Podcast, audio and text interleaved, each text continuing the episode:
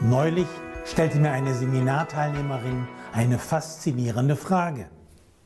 Gibt es bei Gesprächen mit Vorgesetzten Fragen, die man unbedingt stellen sollte? Meine Antwort, ja, die gibt es. Oft ist nämlich trotz edler Visionenstatements unklar, was man konkret tun sollte.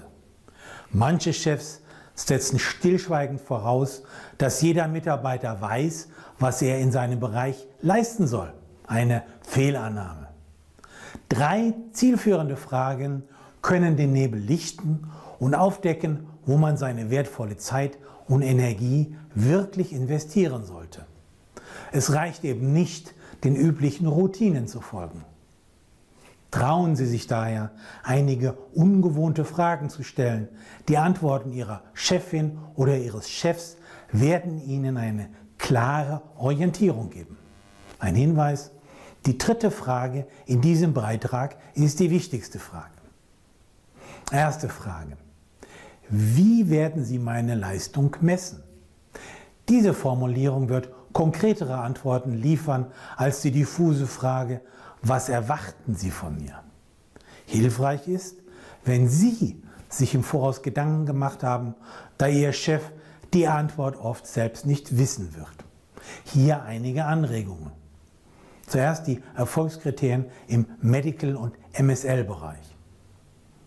Positiver Feedback von Kollegen und vom Markt. Mindestens so und so viele Gespräche oder Interaktionen mit Experten mindestens so und so viele Teilnehmer bei digitalen Meetings, zum Beispiel Webinaren. Mindestens so und so viele Teilnehmer bei Vorortveranstaltungen. Mindestens so und so viele Advisory Boards durchgeführt. Mindestens so und so viele Experten gaben eine Präsentation als Speaker. Was sind nun die Erfolgskriterien in Marketing und Vertrieb? Hier einige Anregungen. Positiver Feedback von Kollegen und vom Markt. Die Zielgruppe wird stets zu einer Handlung motiviert. Drei Kernaussagen werden effektiv kommuniziert. Gesprächsleitfäden bzw. Argumentationsflüsse sind kristallklar. Die Kundendatenbank ist aktuell. Der Markenauftritt ist über alle Kanäle stimmig. Die Teilnehmerzahl bei organisierten Veranstaltungen und, ganz wichtig, die Produktumsätze stimmen. Weiterhin wäre es für Sie hilfreich, wenn Sie einen aktuellen Ausgangswert, eine Baseline definieren und die zukünftigen Verbesserungen quantifizieren können. So machen Sie Ihre gute Leistung transparent. Zweite Frage. Welches ist das wichtigste Projekt im Quartal? Denn nur wenn Sie die Top-Priorität kennen, können Sie Ihre Wochen und Ihre Aktivitäten richtig planen und Ihre Aufmerksamkeit konsequent auf das essentielle Projekt fokussieren, statt sich vom Büro Alltagstheater verrückt machen zu lassen oder zum Micromanager zu mutieren.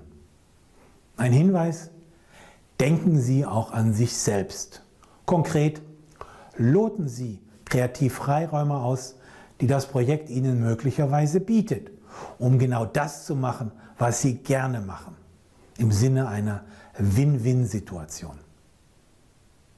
Beispielsoptionen für Ihre persönlichen Präferenzen können sein mehr Homeoffice oder mehr Reisen, mehr Zeit am Computer oder mehr Zeit mit Menschen verbringen. Weiterhin Fortbildungen wie Workshops, Coaching etc. besuchen. Seien Sie auch bereit, gegebenenfalls neue Aufgaben zu übernehmen, bei denen Sie dazulernen.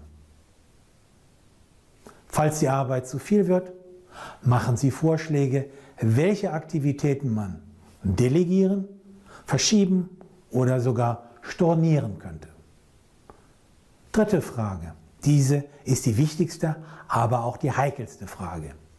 Ein Hinweis, wenn Sie noch kein gutes Vertrauensverhältnis zu Ihrem Chef oder Ihrer Chefin haben, könnte diese Frage eventuell als übergreifend oder grenzüberschreitend aufgefasst werden.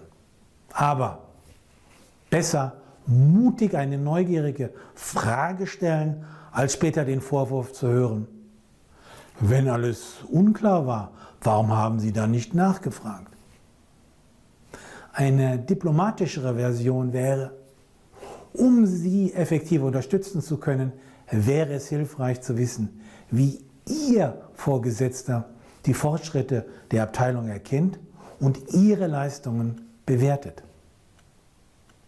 Diese Frage nach den Erfolgskriterien eine Hierarchiestufe höher wird Ihnen wesentlich konkretere Antworten liefern als beispielsweise die Frage, wie kann ich das Team am besten unterstützen?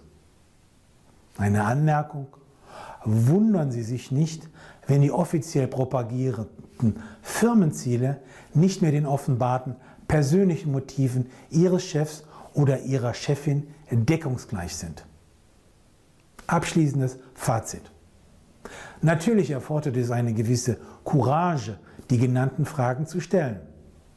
Die Einsichten und Erkenntnisse, die Sie dadurch gewinnen, sind es der Mühe wert. Sie werden bessere Entscheidungen treffen können und Ihr Potenzial verwirklichen. Gerne können wir unverbindlich besprechen, inwieweit ich Sie dabei unterstützen kann. Sie finden mich im Internet auf www.umbachpartner.com.